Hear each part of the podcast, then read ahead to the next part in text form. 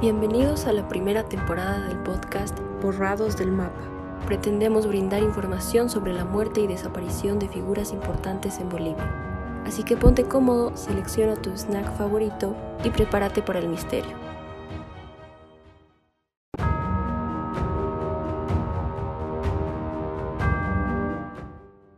Hola a todos, ¿cómo están? Nos encontramos en el quinto capítulo de nuestro podcast Borrados del Mapa. Bueno, espero que hayan disfrutado el anterior capítulo sobre Ramiro Velasco en la calle Harrington, un capítulo realmente muy emocionante, muy difícil y complicado de asimilar, pero bueno, en esta oportunidad continuamos con nuestro podcast. Gabo, ¿de quién se trata hoy día?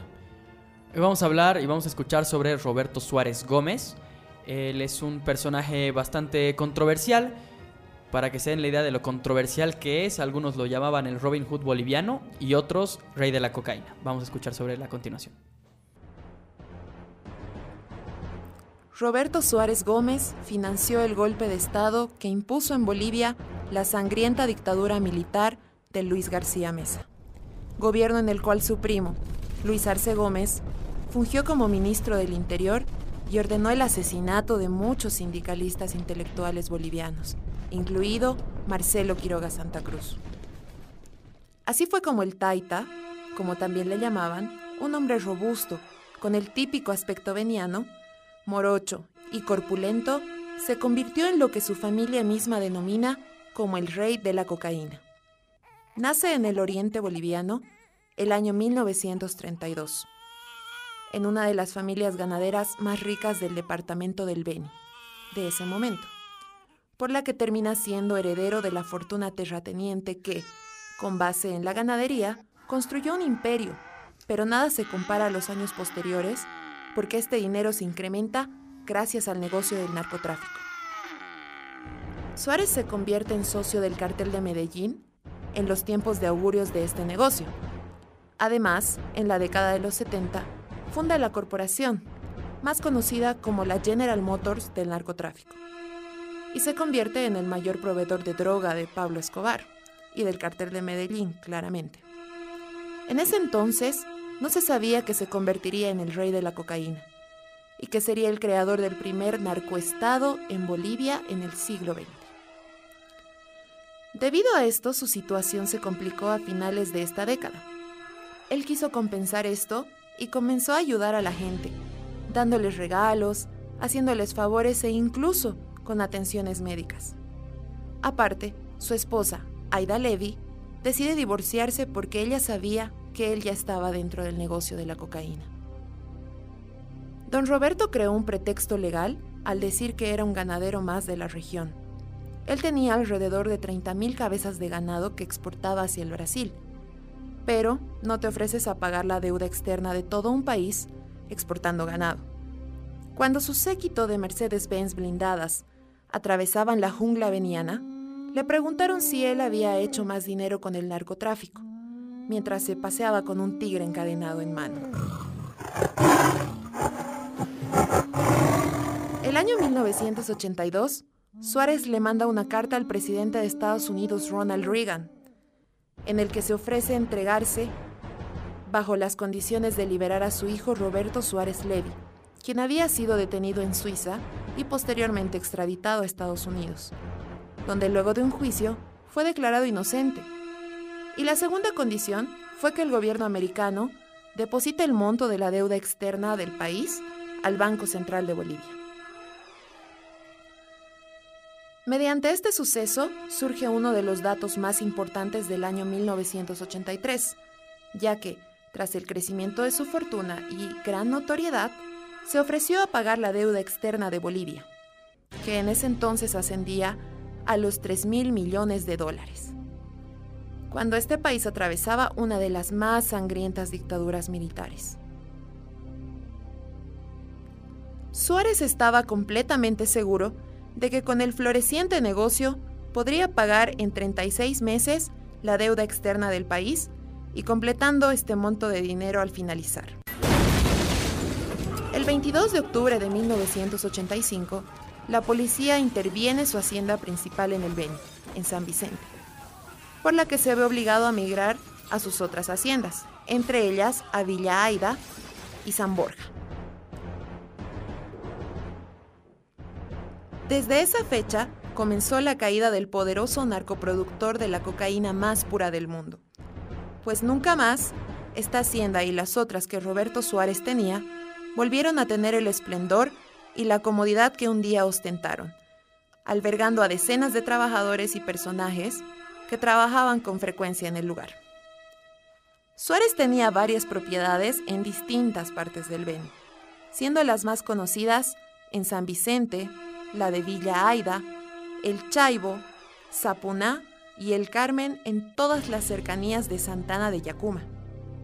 Mientras que en las proximidades de San Borja contaba con las estancias Quemalia y Villagata.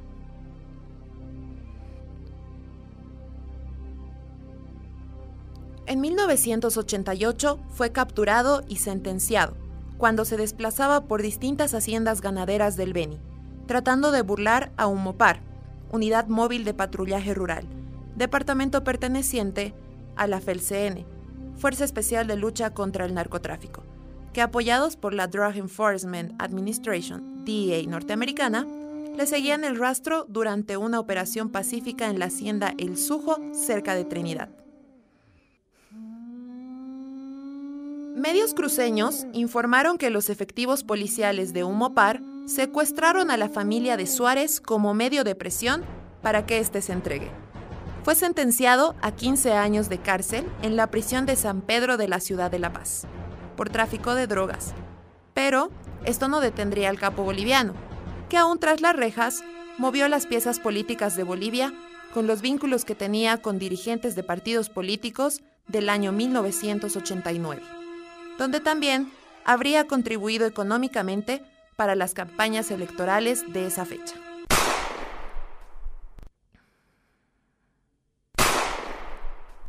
El 24 de marzo de 1990, la policía asesina al hijo mayor de Roberto Suárez Gómez, Roberto Suárez Levy, en Santa Cruz tras un enfrentamiento armado y bajo confusas circunstancias. Pero se cree que fue debido a que Suárez Levy amenazó a varias personas, entre ellos un agente de la DEA. Por lo que en su búsqueda hubo un enfrentamiento armado, y Suárez muere por un impacto de bala en el abdomen que le atraviesa la columna. Para este suceso, Suárez padre solicita un permiso para poder asistir al funeral de su hijo, a lo que el Ministerio Público se opone tenazmente. En 1996 fue liberado provisionalmente y dijo que nunca estuvo en capacidad de cumplir su ofrecimiento de pagar la deuda externa de Bolivia. En este año, Gonzalo Sánchez de Lozada asume la presidencia tras las elecciones de esa fecha, para las cuales don Roberto se había declarado afín al MNR, Movimiento Nacionalista Revolucionario, partido del nuevo presidente. Roberto Suárez Gómez muere supuestamente arrepentido. Tenía 68 años cuando falleció un jueves por un paro cardíaco tras una serie de hemorragias causadas por úlceras y otros problemas hepáticos y digestivos. Murió cuatro años después a causa de un ataque al corazón en la ciudad de Santa Cruz. Finalmente, Aida Levy, su viuda, escribió el libro El Rey de la Cocaína, para contar la vida y la obra del hombre más importante de este negocio blanco, revelando algunas experiencias que vivió con él y todas las personas que pasaron a conocerlo. Incluso revela la carta que le escribe al presidente Ronald Reagan de Estados Unidos. A pesar de haber tenido una vida llena de lujos desde pequeño y heredando una fortuna terrateniente y ganadera, igualmente cayó en los negocios ilícitos de la industria de la cocaína.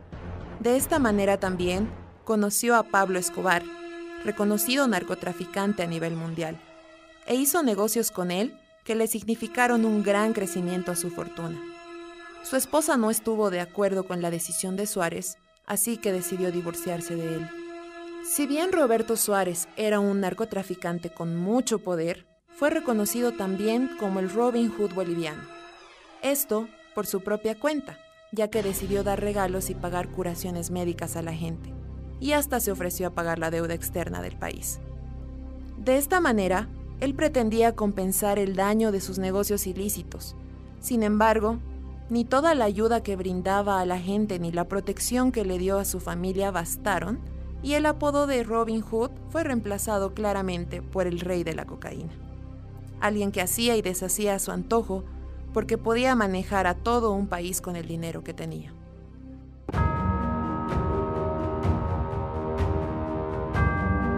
Esta crónica fue elaborada por Natalie Corrales, Maureen Villarpando y Carmen Guzmán. Bueno, ¿qué piensan acerca de este personaje? La verdad, a mí me da muchas cosas que pensar. Empezando por el final de la crónica, justamente como mencionaban, que ha pasado de considerarse como el Robin Hood boliviano a ser simplemente el rey de la cocaína. Y esto muestra la capacidad de de las personas de, olvidar tan fácilmente, ¿no? Porque resulta bastante interesante que un capo o, bueno, alguien metido justamente en esto de la cocaína diga que va a pagar la deuda de un país, ¿no? Y eh, bueno, uno puede decir, ah, entonces no, no lo haces, lo hace simplemente por necesidad o, bueno, va a tratar de hacer algo bueno con las cosas malas que está haciendo, ¿no? Pero eso se borra muy fácilmente, ¿no? O sea, el dinero básicamente viene y va y es la misma razón por la que simplemente ahora se lo ve como el rey de la cocaína.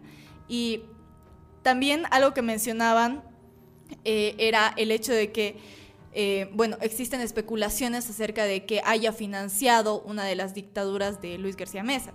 Y esto resulta bastante interesante considerando que eh, se lo trataba, trataba de verse como un Robin Hood, por alguien que velaba por la comunidad, que velaba por el pueblo, y después hace todo lo contrario, eh, propiciando un gobierno dictatorial que ha ido en contra de los derechos humanos y que ha ido en contra del pueblo, ¿no? Entonces, no sé qué opinan acerca de esto ustedes, chicos.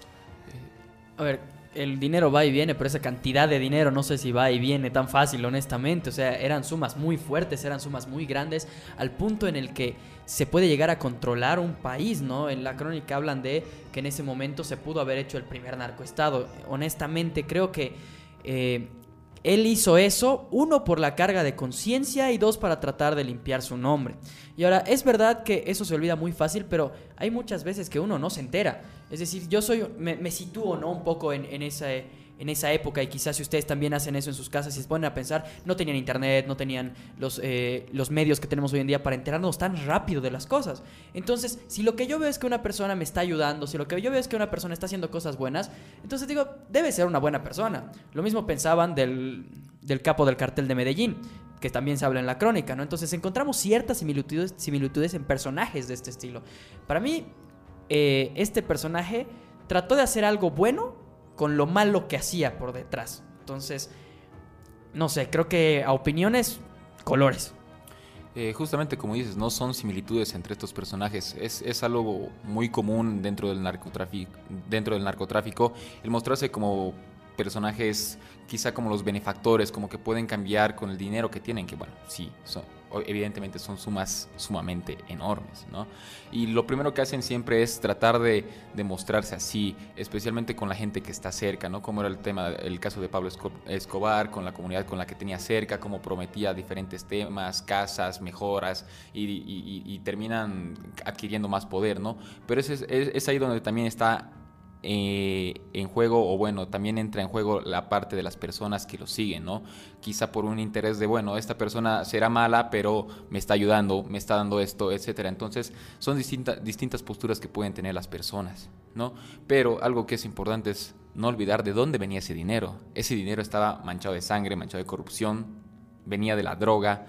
Entonces, eh, son cosas que a veces por un interés, por también puede ser por necesidad, las personas terminan olvidando, ¿no? Y terminan glorificando a un personaje que en realidad es alguien cruel, ¿no? Que eh, es el caso de muchos de los capos, ¿no? Que sí eh, se muestran con diferentes acciones buenas, tal, tal, tal, pero han hecho estragos, ¿no? Como es, como decía Micaela, eh, ha financiado, bueno, presuntamente ha financiado una dictadura, ¿no? Y es ahí donde realmente sale el verdadero monstruo de un narcotraficante.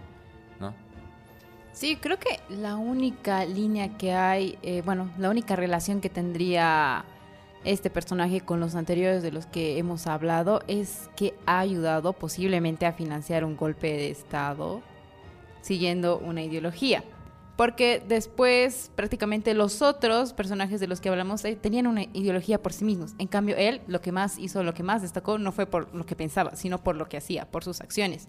Y es un personaje que ha trascendido bastante, porque no sé eh, si ustedes sabían este dato, pero es que ha trascendido incluso hasta en la pantalla grande, porque se dice que en la película de Scarface de 1983, eh, el personaje de Alejandro Sosa, quien es el que le suple la droga al personaje principal, que es Tony Montana, que en la película es un... Eh, es una persona que escapó de Cuba, que va a Miami sin ningún centavo y que se hace rico gracias al narcotráfico.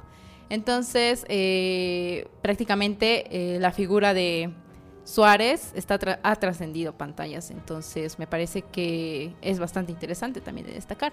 Sí, sobre esto que estamos hablando un poquito de lo de la relación con el gobierno, es interesante porque su primo Luis Arce Gómez ha sido ministro de gobierno. Entonces, casualidad puede ser. Por otro lado, este, este personaje, y no, no es por defenderlo para nada, pero sí entiendo un poco el pensamiento de las personas que lo veían bien. Si tú estás enfermo, por decir algo, o tu padre está enfermo con, con algo terminal, que se cura con eh, medicina de alta tecnología, y alguien viene y te da el dinero para que tu padre se pueda curar, no te importa de dónde viene esa plata. O sea, al final es la vida de tu padre por la vida de personas que no conoces, porque al final muchas personas que sufren por el narcotráfico no las conocemos. Entonces quizás ahí puedo entender el por qué las personas llegaban a verlo tan bien, ¿no? Como, mira, me ha, salvado de morir. Bueno, pero se han muerto otros en el narcotráfico, pero no los conoces. ¿no? O sea, ninguno de nosotros nos ponemos tristes cuando nos ponemos una polera que ha sido hecha en China, quizás en un lugar con pésimas condiciones de trabajo porque no vemos. Entonces, si nosotros no vemos lo malo, solamente vamos a tomar y rescatar lo bueno de las personas. Y por eso es importante que se vean ambas caras de este personaje. Porque en las series actualmente es como que, oh, wow, qué buen personaje.